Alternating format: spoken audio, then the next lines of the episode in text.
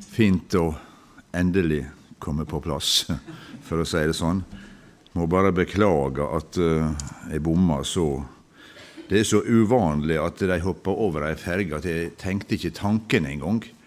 Jeg skulle ta ei tiferge, og da hadde jeg vært her kvart på elleve. Det var planen. Men uh, det ble et lite sjokk når jeg kom på ferjekaia og så klokkeslettet 10.30. Så da var uh, mobiltelefonen god å ha. Så eh, jeg får håpe det at eh, dere bærer over med det. Eh, jeg eh, kom jo inn i gangen og fikk så vidt del i innledninga, eh, der du bl.a. sa at eh, noe om at jeg måtte kjenne at jeg kom til et hus der en hellig ånd var. Jeg tror det var noe i den dur du sa. Og eh, vet du, det er helt avgjørende hvis eh, vi skal eh, ha med det å gjøre som vi, som vi steller med, dette med, med Jesus.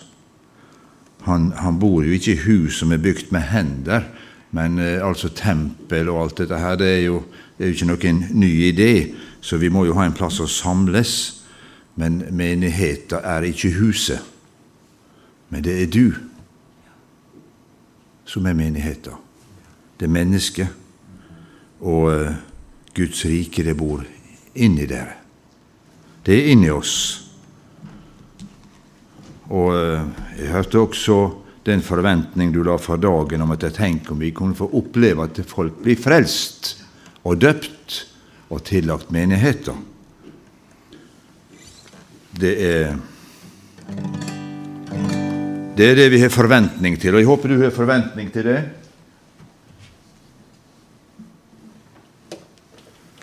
At du ikke er bare fordi du har ekstra god tid på en søndag formiddag og lurte på hva du skulle finne på i dag, men det er fordi du er, du er dratt til Guds menighet.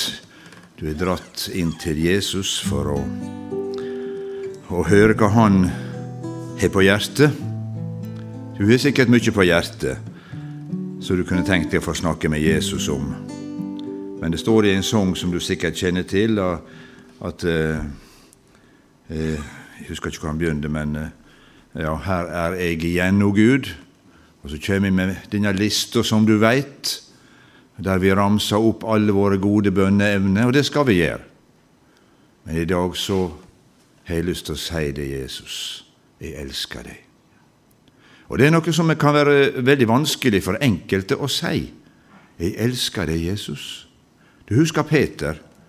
Han hadde jo tråkka så feil, og Jesus spurte Peter, elsker du meg? Ja, du veit jeg har det kjær, sa han. Han greide ikke å si at han elska Jesus. Det, det, det, lå så høgt, liksom, og han som hadde tråkka så feil. Men du veit det, Jesus, jeg har deg kjær. Vi skal få lov å si det med Jesus 'Jeg elsker deg'. Og det kan vi få lov å gjøre fordi Han elsker oss først. Jeg har lyst til å følge opp det vi nettopp har hatt her, med en sang om eh, Jesu blod. Og hvis du skulle lure på hvorfor vi driver på med dette med brødsbrytelse, hva som er vitsen med det? Jo, det står jo i apostelgjerningene at det er en av disse fundamentale, viktige ting som de holdt trolig fast ved. Brødsbrytelsen, blant annet. Det fins en plass hvor kilden strømmer fram, og på et kors fra blødende Guds lam. Der taler Gud, der himmelen åpen er. Og store nåde han synderen har kjær. Det dyre blod Jesus gav på Golgata. Utsletter skylden og syndens flekk bortar. Kan, for det kraften i seg har. Det dyre blodet gir frelse underbar. Hva andre gjør, jeg kan det ei forstå. Som ei til Golgata behøver gå. Der alt fullkomment er, og du blir fri. Ja, fly til kilden, og renset bli i Det dyre blod Jesus ga på Golgata utsletter skylden og syndens flekk bortar. Det løse kan, få det kraften i seg har. Det dyre blodet gir frelse underbar. Og snart en dag skal bruden hentes hjem til bryllupsfesten der i himmelen. Da er vi hjemme, renset i hans blod. Og halleluja, Guds nåde, den er stor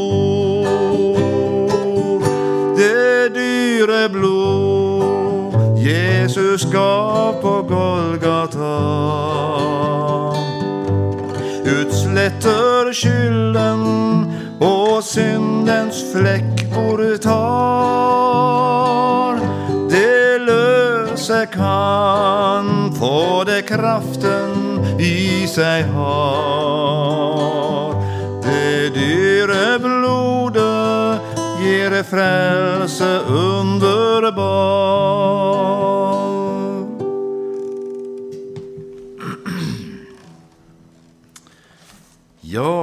Man får høre det av og til, kanskje mest uh, uh, ja, på Facebook. Der er mye rart som skjer, og der er mye dritt som blir sagt. Uh, men dette med Jesu blod må dere nødvendigvis holde på å tyte om dette med Jesu blod? Kan ikke dere kutte ut disse tinga som støter folk? Vi har, innvandrere som ikke takler dette her. Og dette korset, kan ikke vi like godt fjerne det fra flagget vårt? Du veit det der er krefter som jobber aktivt for å få det vekk fra flagget vårt. Og vi får lov å si det at vi elsker det norske flagget med kongsfargen i midten. Så har du blodsfargen rundt om som dekker. Og vi må verne om flagget. Vi må be for Norge, ikke bare for oss sjøl og det som er rundt vår lille tue, men at vi kan utvide våre bønnegrenser til å omfatte politikere og alle som mislykkes, syns vi. Alle de som vi kanskje ikke har så mye godt å si om. La oss be for dem og bringe dem fram for nådens trone, at Gud kan få berøre dem sånn at vi kan få bo i fred i heimen, i fred og hygge. For dersom vaktmannen ikke kan trygge oss da, da blir vi utrygge. En sang som jeg, synger litt, som er veldig kjent og kjær for mange, det er 'Meg gleder mest er Jesus'. Kanskje du er med på den? I den kan hende dere har noe, kanskje til en annen tekst, jeg vet ikke, men jeg, jeg er litt usikker på hva denne teksten kommer ifra, men uh, gammel og innøvd, så hiv deg med hvis du kan den. Det meg gleder mest er Jesu underfulle frelsesverk, som kan reise opp den svake. Gjør den kraftesløse sterk, som kan bringe et lys og glede der hvor sorgen er så stor. Trøste den som titter nede, gråte må på syndens jord. Jeg er bundet fast til Jesus, bundet fast ved evig bånd. Makter nå rive meg ut av min frelsers hånd. Han er min, min hele rikdom. Jeg er Guds kjære barn. Jeg er herlig frelst av nåde,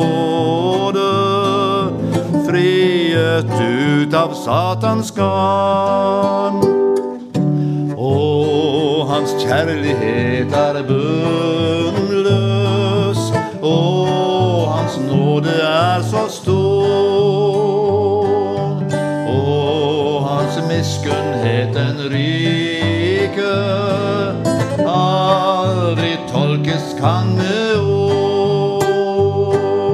Ja, den kraft svake, den er mer enn nok for meg. Glad til himmelen vil jeg drage.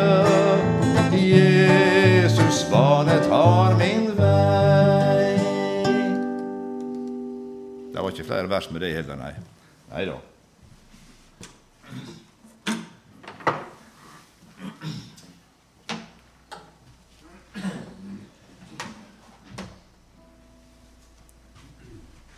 Ja, trivelig å være tilbake igjen her med dere. Og eh, jeg blir jo like forbausa hver gang dere spør om jeg vil komme. Eh, regner ikke med akkurat i eh, ja, kalle seg predikant evangelist. Det er bare så vidt jeg kan gjøre av og til i finere anledninger. Men eh, jeg er glad for å få lov å, å, være med og få lov å komme både hit og forskjellige andre plasser. Eh, jeg var det er en annen plass som også er med jevne mellomrom, i Byrkjelo, nede i Nordfjord. En liten flokk som eh, har Guds kall over seg til å drive et arbeid. Og det er så smått å ringe, tilsynelatende. Jeg vet ikke hvor kjent dere er borte i Breim, i Byrkjelo, men det er en, en veldig tung plass. Der er, der er svart. Der er lite kristen aktivitet. Kirka er der med det som den står for. Ikke så mye snakk om det. Men det er ofte opp til prestene på ethver plass hvor mye mat de har å gi til folket. Men karismatisk virksomhet, pinsevenner og sånt, det er nesten banningsord. Så det er en tøff plass å, å, være, men de gir ikke opp, de som står der. Og i, nå på forsommeren Nei, det var det iallfall ikke. Det var nå på ettersommeren. Så faktisk hadde de rigga til stevne. Vi var flere som var med og sang og talte. Og det ble to personer frelst. Det er store verdier. Da, da er, får det liksom si lønn, det å, å, stå på. Og det var ei, ei, ei helg med med sterkt åndsnærvær. Og det var jubel i leiren over at to godt voksne personer, et ektepar, kom med og sklei rett inn i arbeidet, på flekken. Så det var, det var stort. Og, og, det er klart at eh, hvis vi ser oss omkring eh, Hvor det var sagt en plass er det få som blir frelst. Ja, vi syns kanskje det. Eh, men så hvis vi eh, ser på eh, vårt nabolag og vår plass som vi er, så, så er det kanskje ikke så flott alle tider. Men, men på verdensbasis, i Asia og Afrika, er det kolossalt hva folk som blir frelst. Det, det, er, det er, på hundretusener. Og, og det, skal vi, det, skal vi, være glad for. Så skal vi fortsette å, å be til Herren at også denne vekkelsesbølgen skal gripe inn i våre kretser, inn i våre menigheter, inn i våre bygdesamfunn og i det hele tatt. Før jeg går videre, så har jeg lyst til å nevne en sak. Eh, det er 30 år siden nå at eh, eh, jeg sammen med far min, Arnstein, som bruker å være her, og en bror som heter Jarle Nyere, vi sang inn en, en kassett, heter det da, i gamle dager. Den har nå naturlig nok ikke blitt så mye i bruk i seinere åra fordi at kassetter er ute. Men far min, som er passert 93, han hadde et sterkt ønske om at vi skulle få lage CD av denne kassetten. Og eh, da tok jeg litt affære og, og fikk eh, kontakte han som laga mine to CD-er, Sverre Valderhaug. Spore om han kan gjøre noe med De hadde ikke det master, eh, den originalen. Men han fikk en, en ny ubrukt kassett å lytte på, og han har opp, heter, oppgradert den helt imponerende. Jeg var så eh, glad når jeg fikk høre hva han har fått til med moderne hjelpemidler. Den, song, den eh, heter 'Kilden i dalen'. Den er bare i sånn pappetui, men det var for å lage en litt sånn rimeligere CD-en er jo samme kvalitet som ellers, men innpakninga eh, Der står Daniel på. Gruppe, vi kaller gruppa vår Daniel i den tida.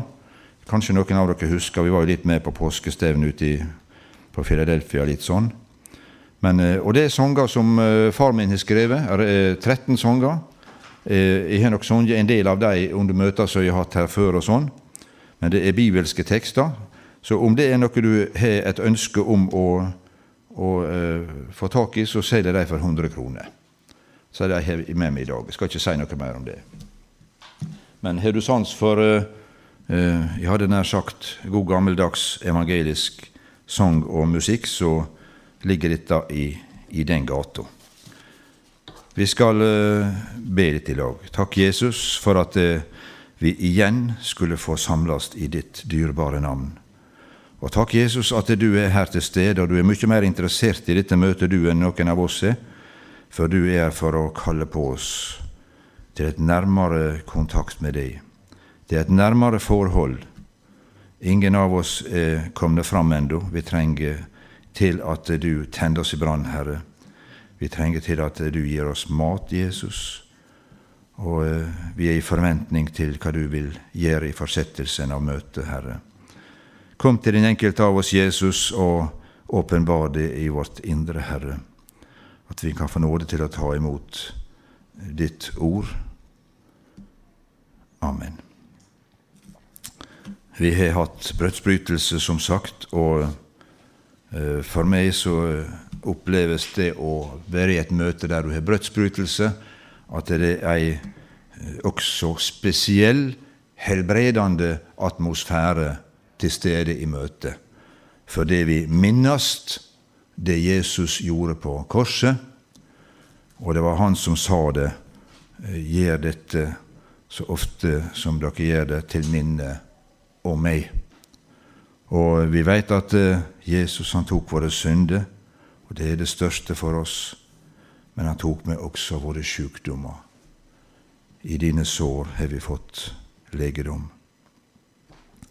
Jeg nevnte så vidt apostelgjerningene, og jeg skal eh, ta utgangspunkt egentlig i, i apostelgjerningene 2. Bare som et utgangspunkt. Apostelgjerningene 2 fra vers 1. Og da pinsefestens dag var kommet, var de alle samlet på samme sted. Da kom det med ett en lyd fra himmelen som når et veldig stormvær farer fram, og fylte hele huset der de satt. Det viste seg for dem tunger like som av ild, som delte seg og satte seg på hver enkelt av dem. Da ble de alle fylt med Den hellige ånd, og de begynte å tale i andre tunger, alt ettersom Ånden ga dem å tale. Amen.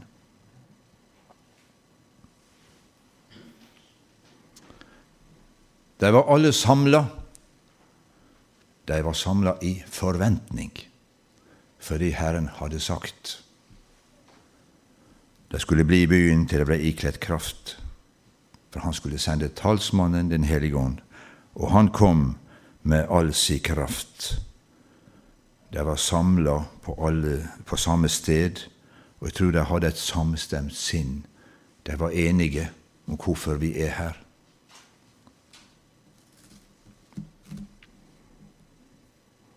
Så kom Helligånden og fylte huset, og de ble alle fylt med Den hellige ånd. Alle ble fylt. Jeg skal ikke dvele så mye ved sjølve den åndsopplevelsen og det pinseunderet som sådan, men jeg tenker det var der det begynte. Og forhåpentligvis var det også der det begynte for meg og deg. At vi var i forventning til hva vi skulle få ta imot.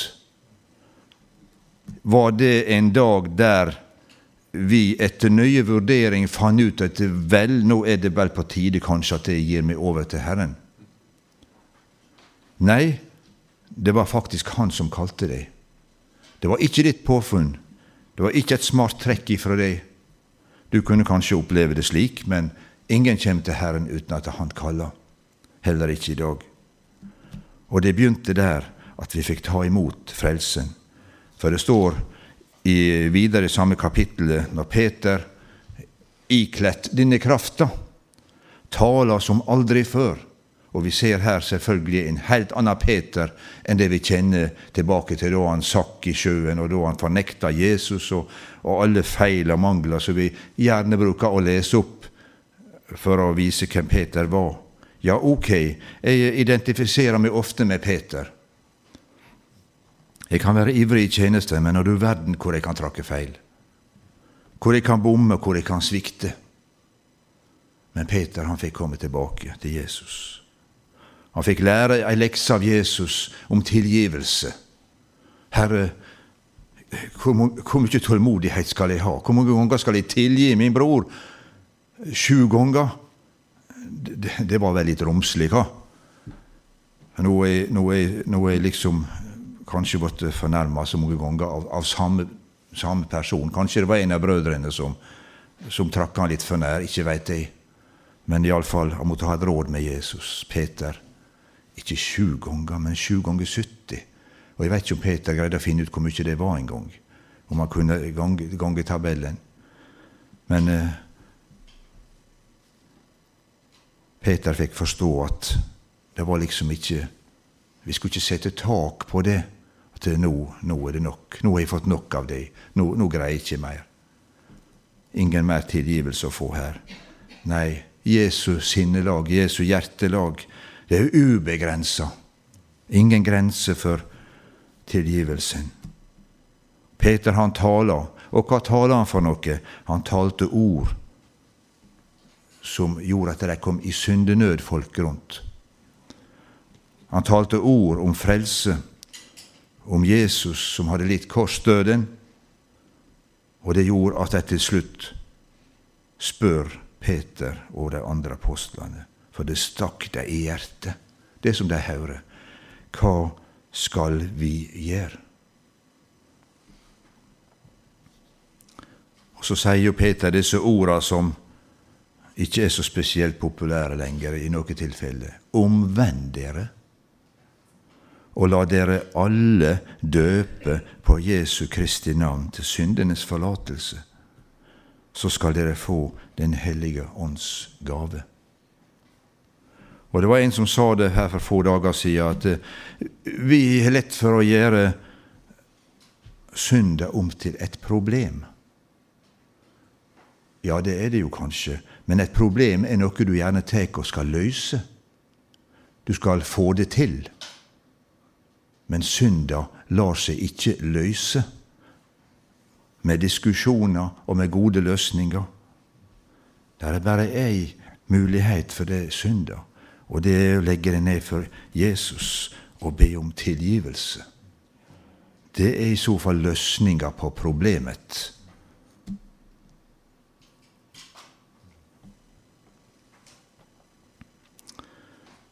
Johannes sa jo også tidlig i eh, Skal vi se, vi leter opp i Matteus.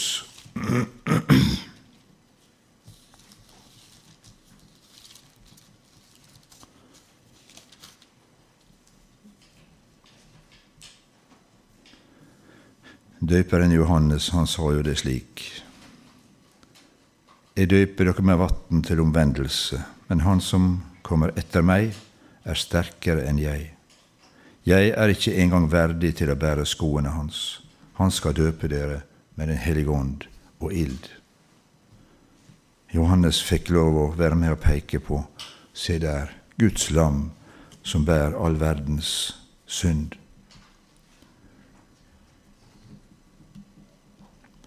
Så er jo spørsmålet kanskje vandringa vår med Jesus.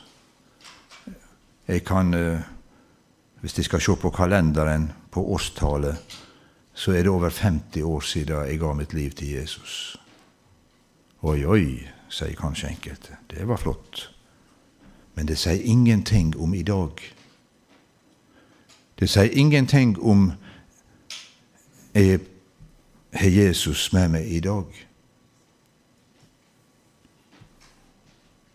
Det er de som har hevda i historien at det er en gang frelst, alltid frelst. Vi veit det er de som forfekter det synet. Og det, det, gjelde, det er sant hvis vi tar med en del andre ting som, som trygger situasjonen, der Jesus sier at dersom dere blir i meg, og mine ord blir i dere, ja, da er vi på rett plass. Da kan vi be om det vi vil, og da er vi frelst. Og det er helt klart Jesu vilje at vi skal følge med hele veien. Selvfølgelig er det det.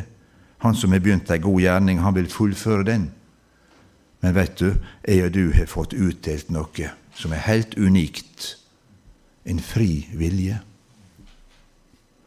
Og med den frie viljen så er du fri til å velge. Og du kan la være å velge i den tru at eh, du er nøytral. Men vi må velge hver dag.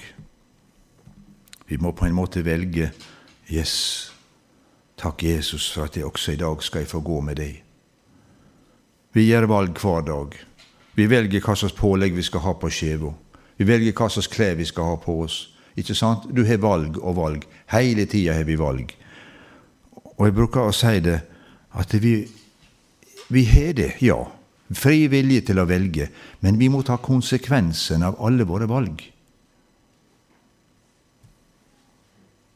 Du kan velge feil utdannelse og angre på det resten av livet, eller gjøre noe med det. Også dette med å velge Jesus har vi faktisk fått fri vilje. Vi kan si ja til Jesus, og vi kan si nei og vi kan la være å, å gjøre noe. Men du veit, eh, det står jo slik at den som ikke er med, han er imot. Sånn at eh, Gud vil ha et ja for at det skal være gyldig. Jeg sa det at eh, det var lenge siden jeg sjøl tok et standpunkt for Jesus, og det er nåde at det får kalles en kristen. Det er nåde at det får være Jesu følge, på tross av og på tvers av. Det, det, det er derfor han elsker meg. Ikke, for, ikke på grunn av, men på tross av. For jeg har ikke gjort meg fortjente til Jesu kjærlighet, og det har faktisk ikke du heller. For han har gjort alt. Det er hans kjærlighet som gjør at jeg og du kan sitte her og være frelst i dag. Men underveis så opplever vi det kanskje at de enkelte stoler blir tomme han eller hun som alltid satt der, hva, har de blitt av? Ja, noen er døde, selvfølgelig. Men eh, de som ikke lenger går iblant oss, og ettersom vi hører, så går ikke det noen annen plass heller i Guds hus. Er det som det står om ei i Bibelen, han har fått denne nærværende verden kjær? Det var så mye kjekkere å ha med det å gjøre det blei så, ble så tungt i Guds hus. Det blei så kjedelig. Det skjedde liksom ikke noe. Jeg fikk ikke noe. Men som ei levende grein på treet skal ikke vi bare tenke på hva vi kan få, men hva kan jeg være med å gi? Har jeg noe å bidra med? Kan jeg ting som vi kan tilby menigheten å bidra med? I barnearbeid, i, i eldrearbeid, i sang og musikk, i mat, i renhold. Der er massevis og tenk på hvor utrivelig det ville være å komme på møte hvis det aldri ble gjort rent. Ja, vi måtte stenge til slutt. Så ære være de som gjør det rent i Guds hus. Men hva blei de av?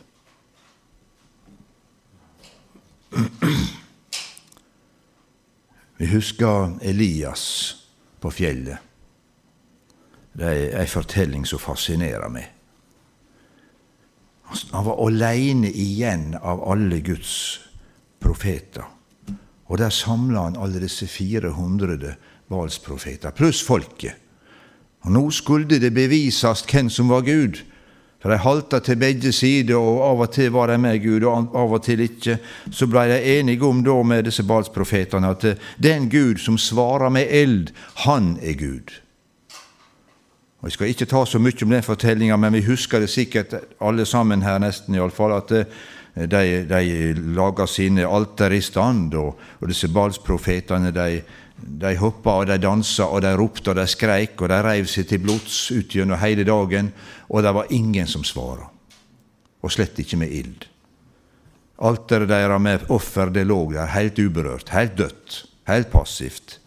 Det var ingen Gud som svara på deres inderlige bønner. Og så kjem Elias med sin enkelhet. Herre, la dette folket i dag kjenne og sjå hvem som er Gud og Herre Israel. Svar med eld, Herre. Og de hadde dynka alt med vann, så det rann og så det fossa. Alt var gjennomvått. Og vi kjenner til historien, at ilden falt og fortærte offeret fortærte steinene og var slikka opp vatnet og alt sammen. Og det blei en formidabel seier der Elias sto helt aleine. Og i lys av dette her så skulle vi tro at Elias, han Nå kan dere sjå meg, en stor profet. Her har jeg fått ting til å skje. Han kunne sola seg i, i glansen av en formidabel seier der Gud svarer med eld. Men hva skjer? Vi finner Elias igjen oppunder ei juvelbusk ute i ørkenen. Da hadde han rømt fordi et kvinnfolk ville ta han. Fordi han, fordi han hadde stått bak at alle disse badsprofetene ble drept. Så det var et kolossalt sprang fra den store seier og ned til nederlag og tap og motløshet og depresjon og angst og jeg veit ikke hva. Han var jo livredd. Så langt rakk storheita.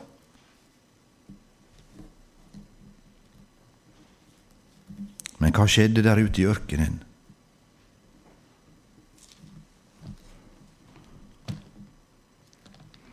Jeg må nesten få lov å ta det med.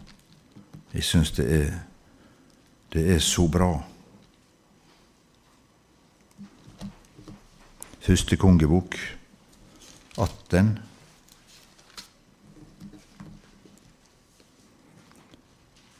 Der vi finner 19, 19. kapittel finner vi fortalt om da Elias flykta fra Jesabel. Hun som svor på at eh, hvis ikke jeg har gjort med deg innen i morgen det som du har gjort med disse balsprofetene, så vet jeg, liksom. Da skal det gå meg ille. Så la han seg ned og sovna under gyvelbusken. Da rørte en engel ved ham og sa til ham, Stå opp og et. Da han så opp, fikk han se at ved hodet hans lå det en kake stekt på heite steiner, og at det sto ei krukke med vann, og han åt og drakk og la seg ned igjen. Men Herrens engel kom igjen andre gangen og rørte ved ham og sa, Stå opp og et ellers blir veien deg for lang. Og Da begynner vi å nærme oss kjernen av det som ligger med på hjertet i dag. Om du er der oppe på Karmelfjellet, på Tabors høy, der du opplever de voldsomme seirene, så det skal vi takke Gud for. Men veit du, det er flest hverdager her i livet. Det er flest hverdager i kristenlivet. Du er ikke på stevne hele tida. Du er ikke på fest hele tida. Og vi spiser ikke bløtkake hele veka. Vi gjør det kanskje i helgene når vi er i selskap og når vi er her og der, men det, det er flest dager der det er hverdagskost. Og den trenger du. Du kan ikke satse på bare hver gang det er fest. Nei, du må ete hver dag. Ikke sant? Så sant ikke du holder på med faste, så det, hører det med til dagen at du spiser. Og mange de er veldig opptatt av hva de spiser. Det skal være sunt, det skal være rett, det skal ikke være for mye. Det skal ikke være gift i det, og alt dette her. Og jeg tenker ofte tenk om vi kunne være litt mer opptatt av hva vi fôrer oss med, for ånd og sjel. Hva lar vi komme inn i gjennom øynene våre? Gjennom ørene våre? Gjennom fjernsyn? Gjennom de plassene vi vanker? Hva er maten vår? Er det mat som er sunn for vårt indre, som bygger oss opp? Eller er det nedbrytende, som gjør at vi mister krafta? Som gjør at vi mister vitaliteten? Og da snakker jeg åndelig. Det åndelige liv Eller er det disse tinga som apostelgjerningene taler om, som var så viktig? Med bønn, med brødsbrytelse, med brodersamfunnet. Og hva jeg glemte nå? Bønn, Bibel, brødsbrytelse og brodersamfunnet. Bibel, bønna, samfunnet, møtes da med andre kristne.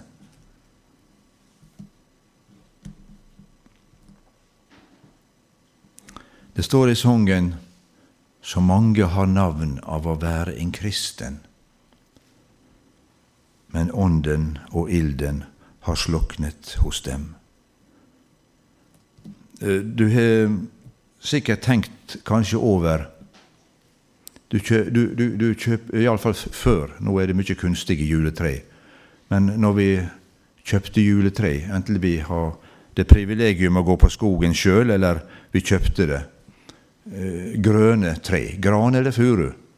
Eh, nå har det ordet på seg at eh, ikke bare ordet på seg, men furua hun holder lenger på nærene. Det er jo sånn som vi er litt opptatt av, at ikke nærene skal dette for fort. Men når du får ei, ei nyskåra gran eller furu, så har jo grønt tre i jula, ikke sant? Det er ikke slik som med en en, en blomster du tar inn fra marka, at han, han henger med hodet ganske fort hvis du ikke setter den i vann. Nei, grantreet og furutreet holder seg grønt ei heile stund. Så hvis ikke du visste det, så, så måtte det være noe som holdt liv i det. Nei, det er grønt. Det ser ut som det lever, men det er dødsdømt fordi at det forbindelse med rota er kutta. Og vi kan hale ut livet litt med å sette det i vann og, og, sånne ting, men til slutt så vil denne grana eller denne fura begynne å mussenele, eller i beste fall bli brunt. Og det ser vi i skogen ofte også, med bartre, spesielt de, tuja og sypresser i hagene våre. Der er det et eller annet som gjør så plutselig ser Oi, det er jo dødt. Det er brunt. Så det er, bare, det er bare å rive opp og hive. Det, det, det er redningsløst fortapt. Og det bildet tenker jeg faktisk av og til på. At det er mennesker som går rundt, og du, du tror at alt er vel. For det ser jo grønt ut. De har jo gjerningene. Alt synes å være i orden, men det er dødt. Det er ikke liv. Og eh, jeg tenker ofte på Laudikea-menigheten. Enkelte vil hevde at eh, den menigheten i Nå heter jo ikke menigheten Laudikea, men byen heter Laudikea. Det står om i, i ja, tredje kapittelet. Det er den siste av disse menighetene. Og, og, og, det kan vi gjerne si at ja, det, det var fæle greier. Laudikea-menigheten. Og legg merke til det er iallfall ikke noen som tar det navnet på menigheten sin. Og det er vel en god grunn til. Der er det snakk om uh, dine gjerninger så du verken er kald eller varm. Du er lunken, jeg vil spy deg ut. Men uh, der kommer jo et råd, et veldig råd. Og det kan vi legge merke til, at Gud han dømmer ingen når og nei uten at han har et tilbud. Der er redning. Og sjøl for denne menigheten eh, som, som, var i en tilstand der han ville spy dem ut, så er det likevel redning. Jeg råder, til deg, jeg råder deg at du kjøper av meg gull lutret i ild, for at du kan bli rik, og hvite klær for at du kan være ikledd dem, og din nakenhetsskam ikke skal bli stilt til skue, og øyensalve til å salve dine øyne med for at du kan se. Alle dem jeg elsker, dem refser og tukter jeg. Derfor ta det alvorlig og omvend deg. Jeg vet ikke hvorfor jeg snakker om dette her i dag. Jeg, eh, jeg, kjenner, jeg kjenner ingen av dere i ånden på den måten at jeg liksom står her og adresserer til noen person. Ikke i det hele tatt. Men jeg ble vekt uh, i dag tidlig, for jeg var veldig usikker på uh, Jeg sa det med kona mi også. Hun uh, måtte for øvrig i, i menigheten vår og hjelpe til der i dag, i Philadelphia, Ulsteinvik. Men jeg sa at av og til så Eh, når du har mobiltelefonen, så det av og til det høres ut som det tar helt løst. Du får en melding, og så rauser det inn ei til og ei til. Jeg vet ikke hva som gjør det slikt, men, men, men, sånn var det for meg i dag tidlig med det samme jeg våkna. Da, da kom liksom ene påminnelsen etter den andre, og alt gikk i retning av dette her. Som jeg snakka om. Og tenk på denne menigheten i Laudikea. Det var ei menighet. Og jeg tenker, var det slik at uh, all aktivitet, det, det, gikk sin gang? De hadde funksjonene, de hadde, de hadde opplegg, de hadde program, de hadde aktivitet. Kanskje sanger, musikk, tale. Men se, jeg står for døren og banker. Det, det sies jo med tydelige ord at Jesus han var på feil side av døra. Han var utafor, i ei menighet som var høgst oppegående, tilsynelatende. Der, der aktiviteten var i gang. Men det var et eller annet som har gått feil på et eller annet tidspunkt. Det var blitt ei lunkenhet, sjøl om kanskje aktivitetsnivået var på topp og alt synes utad i by og bygd. Oi, oi, der er det stor aktivitet. Men det var kanskje ikke noen som sa noe om ånden og ilden, for det var jo så flott aktivitet.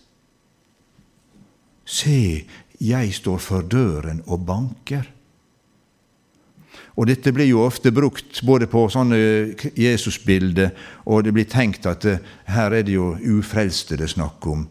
Og selvfølgelig er det også det. Men her syns jeg på en måte alvoret er minst like stort, at Jesus står og banker på ei menighetsdør. Og jeg tror dessverre med sorg i mitt hjerte at dette bildet kunne henges opp veldig mange plasser med det for tanke at Jesus han står utafor ganske mange menigheter i dag. Fordi det er ikke lenger Jesu navnet som står i sentrum. Det er ikke lenger korset og det han gjorde der, som er det viktige, for det, det kan støyte. Våre innvandrere eh, må ikke bli støtt. Nei, vi må legge til rette. Vi må slå av. Vi må inkludere. Ja, alt dette der er bra, men ikke på bekostning av Guds ord. Og jeg tror jeg har sagt det kanskje til det kjedsommelige her i menigheten også. For meg så er dette her eh, helt avgjørende hvis det i det hele tatt skal flytte føtter og være med på noe evangelisering og, og tale i Guds hus. Hvis ikke får forkynne det som står i disse permene, mellom disse permene, så får det bare være. Hvis vi tar vekk Jesus, tar vekk korset og det han gjorde der, hvis vi tar det vekk, har vi ingenting igjen. Da kan vi bare stenge døra som menighet, for da blir det bare aktivitet, underholdning. Og det er profetert for mange år siden. Dere husker sikkert denne her kjente profetien som Emanuel Minos uh, distribuerte fra henne i Valdres. Og, og, og, den, og den, uh, jeg tenker er den profetien som kom 60, på 60-tallet, tror jeg det var, og fortalte så levende. Det kunne vært klippet ut av Dagsavisen, nesten, det som hun skriver der, om både uh, løssluppenhet og om, om, om, hva fjernsynet har å bidra med, og, og tilstanden i Guds menighet. Det skal bli underholdning. Guds huser skal bli sirkus. Og det, det levende evangelium, det forsvinner. Det får del for underholdninga. Og Et av de, versa, eller et de tankene og versene som kom til meg i dag tidlig, det var dette fra Jeremia 6,16. Spør etter de gamle stier. Hva det vil si? Jeg tenker la oss holde på det gamle evangelium. Det er 2000 år gammelt. Antikvarisk vil verden mene. Dere må legge vekk denne gamle boka. Det er jo fullstendig tull å holde på å rette seg etter det. Men det er liv for alle som får del i dette her, som tar imot det i sitt hjerte men spør etter de gamle stier, de som ikke er så populære lenger, der de gamle gikk, de som tok gudslivet sitt alvorlig. Og Jeg greide ikke å finne det i farta, det kan hende noen kan hjelpe meg med etterpå, men det står om å grave opp de gamle brønnene også. Disse brønnene som filistrene kasta igjen for å hindre folket i å få skikkelig vann. Det var vel eh, Jakobsbrønna, tror jeg. Jeg vet ikke om noen av dere husker det, men jeg vet det står skrevet i bibelordboka. Sa ikke klart nok fra, så jeg greide ikke å finne det. Men jeg vet de har låst det. Grave opp igjen de gamle brønnene. Og kanskje hadde jeg og du vår private brønn, som kvinna ved Sykars brønn, vet du. Hun som fikk lagt inn vann i sitt indre. Det blei en kilde som skulle velle fram til evig liv. Og den kilden trenger ikke noen å skulle ta fra oss uten vi gir det fra oss frivillig. Men eh, hvor har du din kilde? Er det med, først og fremst med basis i Guds ord, eller er det alt mulig annet? Alle sine meninger? Grav opp igjen brønnene, rens brønnen, og få det levende vann til å sprudle igjen, og drikk av det. For fienden, han vil hindre oss i å drikke av det vannet som gir oss liv.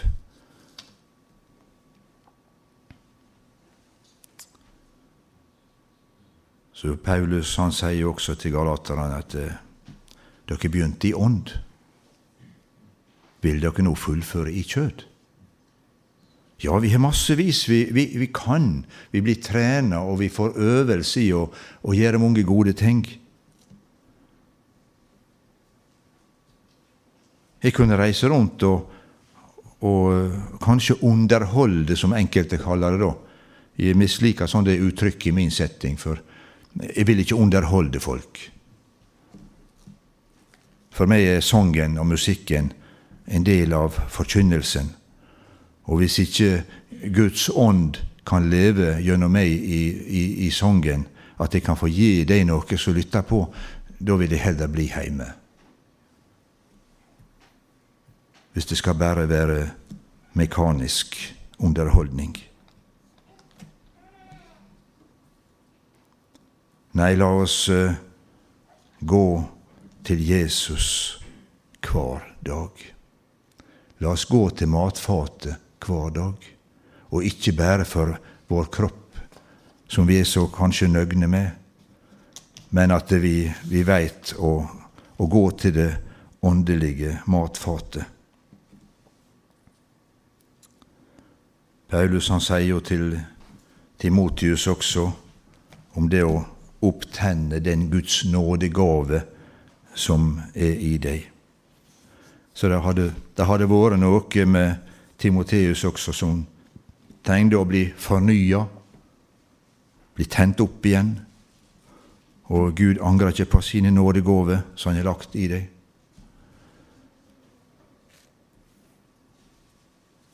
Men eh, jeg og du er underveis, og vi er utsatt for Han som vil hindre oss i å nå fram. Vi skal ikke tru på Han, men vi skal ikke underslå at Han finst. Han er en realitet. Han vil hindre oss å gå på møte. Han vil hindre deg i å vitne. Han vil hindre deg i å be i bønnemøte, for de andre er jo så flinke. Han vil helst hindre deg i vekst og utvikling. Men det er viktig at vi er bevisst på at han er der, og hva det er han vil, sånn at vi kan avsløre og be og vike bort og forsvinne i Jesu navn. For Guds vilje ved Jesus Kristus, det er at eh, vi skal nå helt fram. Og det gjør vi hvis vi holder oss nær Jesus. Hold, jeg kommer snart. Hold fast på det du har, for at ingen skal ta din krone. Om noen hører min røst og åpner døren, da vil jeg gå inn til ham og holde nadvær med ham, og han med meg. Fellesskapet. Jesus lengter sånn etter å høre di røst. At om du ikke greier det i offentlig sammenheng, men at du kan få si det med Jesus. Jeg elsker deg. Og en du elsker, vil du gjerne bli kjent med. Enda mer kjent med. Leve i nær relasjon til den du elsker. Slik er det når vi har et ekteskap der vi elsker vår ektefelle. Vi vil jo ikke være mest mulig vekk ifra vedkommende, men vi vil være nær. Vi vil pleie det forholdet så det kan bli enda bedre. Jeg skal snart gå inn for landing her. Jeg har lyst til å lese noe lite som jeg har liggende i Bibelen min. Kjenner du meg? Jeg er sterkere enn all verdens forente armeer. Jeg har fordervet flere sjeler enn samtlige nasjoners krigere til sammen. Jeg er mer drepende enn kulen, og jeg har ødelagt flere hjem enn all verdens kanoner. Jeg fanger mine ofre overalt og til enhver tid og i alle aldre. Jeg alene kan hindre framgangen av enhver plan og ethvert framskritt. Jeg bringer åndelig ruin, fornedrelse og død. Jeg lurer overalt og, er alt, jeg lurer overalt og alltid på mitt offer. Jeg arbeider skjult og i det stille. Jeg dreper kjærligheten. Jeg har vært hos deg, men jeg kommer igjen. Jeg er den verste, din ubarmhjertigste og aller farligste fiende. Hvem dere tror det? Det er likegyldigheten. Jeg syns den er litt talende, den. Når vi bli likegyldige til det som omkring oss, da kan det være fare på ferde.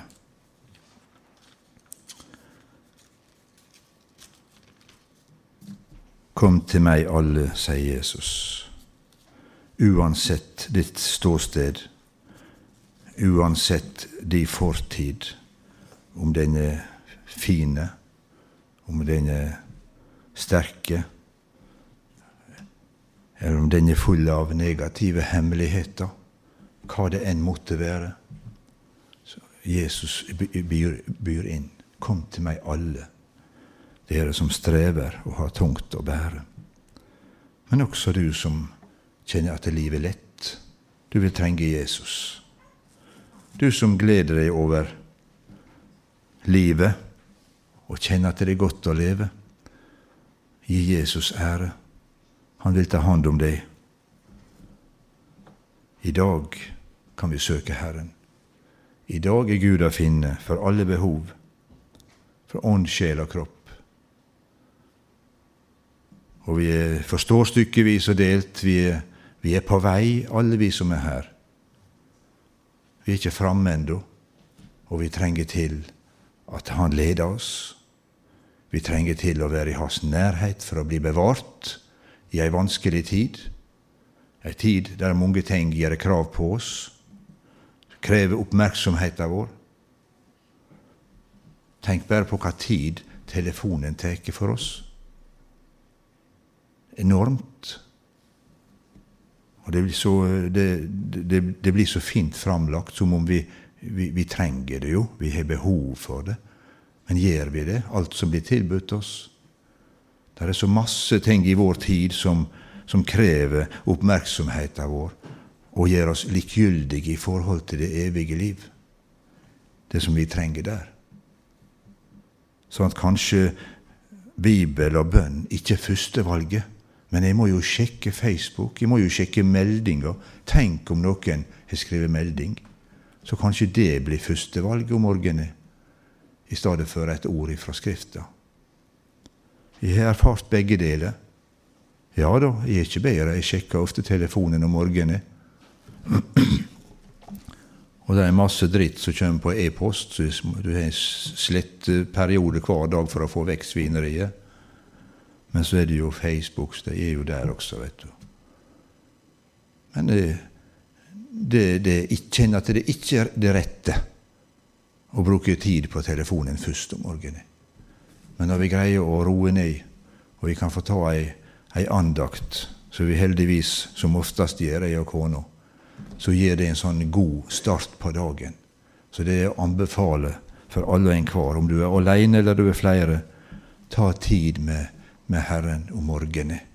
Da har du en god startkapital på hver dag. Så jeg ønsker dere lykke til på veien videre For tilgi hvis at du har opplevd at jeg skulle liksom ta dere i skole. Var ikke meninga. Det er ingen fordømmelse for den som er i Kristus Jesus. Og disse tingene her taler jeg like mye til meg sjøl. Vi er på vei, og vi må passe hvor vi setter våre skritt. Men ditt ord er ei lykt for min fot og et lys på min sti. Det er ingen tusen meter. Vi ser ikke mange år fram igjennom. Nei, vi har dagen i dag, men er lovt lys nok til å sette føttene på en trygge plass. Takk, Jesus, for at du er midt iblant oss. Takk, Jesus, for at du elsker den enkelte som sitter her. Og du har en vei for oss alle. Du har en plan for oss alle. Og det takker jeg deg for. Velsigne vennene, Herre Jesus, dagen i dag og dagene som kommer. Og jeg ber, Herre, som det var bedt innledningsvis i åpninga her, at sjeler må bli frelst, Herre, i eh, bygda og samfunnet her. At de må igjen få lov å tappe opp dåpsvatnet, Herre. Og at de kan få kjenne at det, eh, nå er noe som skjer. Herre, hjelp dem å løfte hverandre sine hender i oppmuntring i bønn og arbeid, Herre. At det kan gå hand i hand, bønn og arbeid så skal det skje noe, og vi skal få oppleve at de sjeler skal bli frelst. I Jesu navn. Amen.